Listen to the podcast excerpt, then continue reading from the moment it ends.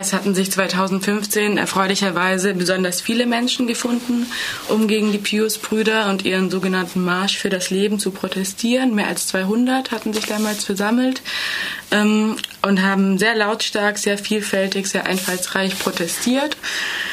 60 davon etwa haben sich dafür entschieden, eine Sitzblockade als Mittel zu wählen, ihrem Unmut gegenüber den Pius-Brüdern Ausdruck zu verleihen und haben sich dann im Raum des Martinstors auf die Straße gesetzt und damit erstmal die vorgesehene Route versperrt. Es wäre durchaus möglich gewesen, die Route zu verändern, ohne größere Umstände. Die Polizei hat sich allerdings damals dafür entschieden, die Blockade sehr brutal zu räumen mit dritten Faustschlägen etc., was auch zu einigen Verletzten geführt hat. In der Folge wurden dann etwa 40 äh, Personen von der Polizei eingekesselt. Die Personalien wurden aufgenommen, abfotografiert etc., Platzverweise erteilt und äh, gegen diese Personen wurden Verfahren eingeleitet wegen der Beteiligung in der Sitzblockade.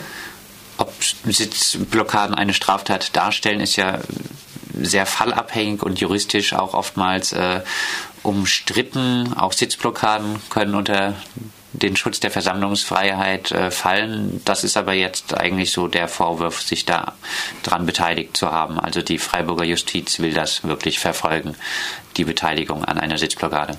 Danach sieht es aus. Also es liegt tatsächlich im Ermessen des Gerichts, ob es den Protest, den in unseren Augen sehr legitimen Protest einer Sitzblockade als Nötigung werten möchte oder nicht. Es gibt durchaus Urteile, die Sitzblockade vom Versammlungsrecht gedeckt sehen und es als Kommunikationsform begreifen, die ähm, in der Lage ist und dazu gedacht ist, nochmal in einem besonderen Maße Aufmerksamkeit zu erregen.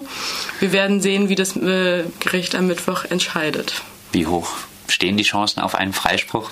wir machen uns da keine großen Illusionen. Der Prozess, muss man ja leider auch sagen, ist vorläufiger Höhepunkt einer Repressionswelle, mit der wir schon seit 2013 im Rahmen der Pius-Proteste konfrontiert sind.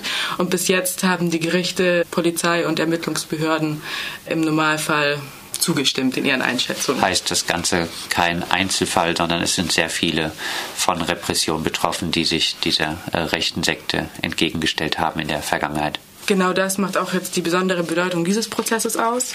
Nicht nur, dass es in den vergangenen Jahren sehr viele Verfahren gegeben hat, auch jetzt ist dieser Prozess nur die Spitze des Eisbergs. Es sind im Moment mit demselben Vorwurf, wie gesagt, an die 40 äh, Personen konfrontiert. Und wie deren Verfahren weiter verlaufen würden, wird auch von der Entscheidung des Gerichts am Mittwoch abhängen. Du hast jetzt schon die Vergangenheit angesprochen. In den Jahren zuvor gab es jetzt viele Verurteilungen in Freiburg gegen Gegner der Pius-Bruderschaft? Also den Beginn genommen hat es 2013. Damals war die Szenerie noch eine etwas andere. Es gab damals keine Sitzblockade, aber es gab Proteste und es äh, kam in, der, in dem Bereich der, der Kaiser-Josef-Straße dazu, dass sich Menschen den Pius-Brüdern in den Weg gestellt haben und sich von der Polizei mehr oder weniger passiv haben zurückdrängen lassen. Und dieses Zurückdrängen lassen äh, wurde von den Repressionsbehörden als Widerstand gegen Verstreckungsbeamte gewertet. Und äh, es wurden 55 Strafverfahren damals eingeleitet, was skurrilerweise dazu geführt hat, dass die Statistik linksextremer Straftaten, sogenannter in Baden-Württemberg, aufgeblasen wurde aufgrund dieser, dieser Strafverfahren, womit dann wiederum natürlich äh, sich die Repressionsbehörden selber legitimieren und weitere Polizeieinsätze rechtfertigen können, aber das am Rande. Diese Verfahren endeten damals zum Teil mit, also es wurden vor allem Strafbefehle zunächst verschickt, die wurden teilweise bezahlt, teilweise wurde Widerspruch eingelegt, was zu Gerichtsverhandlungen geführt hat.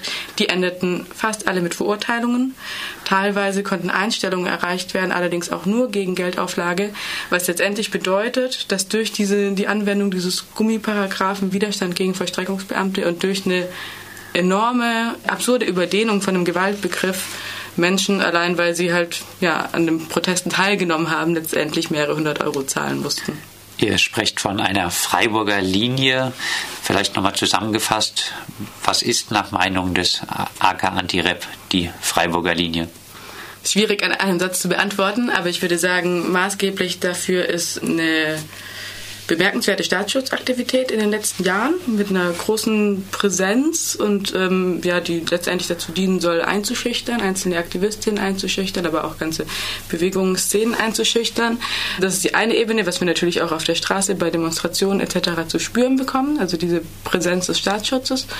Auf der anderen Seite, das ist natürlich nicht nur auf Freiburg beschränkt, sondern lässt sich auch landesweit, wenn nicht vielleicht sogar bundesweit beobachten, aber wir sind damit konfrontiert, dass sozusagen kleinste Delikte, unabhängig davon, ob sie dann letztendlich verurteilt werden oder nicht, massenhaft mit Strafbefehlen beantwortet werden.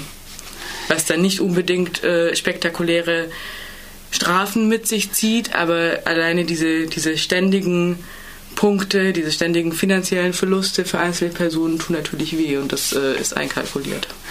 Es ist ja absehbar, äh, dass es auch im nächsten Jahr wieder einen Aufmarsch äh, der Pius-Brüderschaft geben wird.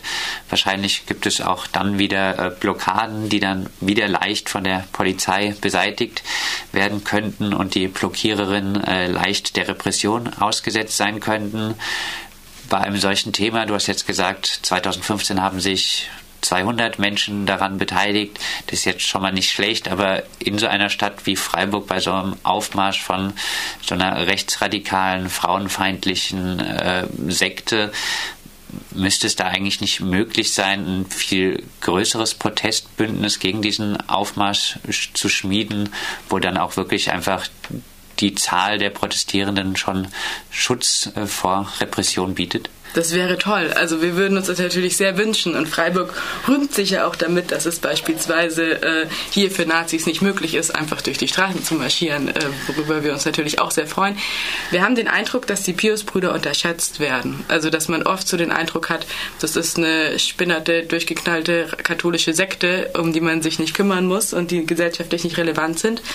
Aber natürlich gehen wir davon aus, dass sie ihren Marsch nächstes Jahr wieder machen werden. Jedes Jahr um Ostern marschieren sie gegen, gegen Frauenrechte und für ihr homophobes Weltbild. Und ähm, wir würden sagen, dass die Pius-Brüder damit Teil einer breiteren gesellschaftlichen Auseinandersetzung sind, in der rechte Kräfte versuchen, das Klima und die politischen Rahmenbedingungen nach rechts zu verschieben. Und dafür stehen sie auch eben. Wie gesagt, sie sprechen Frauen das Recht auf Selbstbestimmung ab, sie hetzen gegen Homosexuelle, äh, sie sind antisemitisch, sie dulden Holocaustleugner in ihren Reihen. Und sie sind letztendlich auch gegen äh, religiöse Vielfalt, wenn nicht sogar gegen Religionsfreiheit und für einen autoritären christlichen Gottesstaat und dem gilt es, sich entgegenzustellen. Mittwoch, 12. Oktober, 8 Uhr, Freiburger Amtsgericht. Sitzblockaden sind nicht kriminell, meint der Arbeitskreis Anti-Repression und ruft zur Solidarität mit den Angeklagten auf.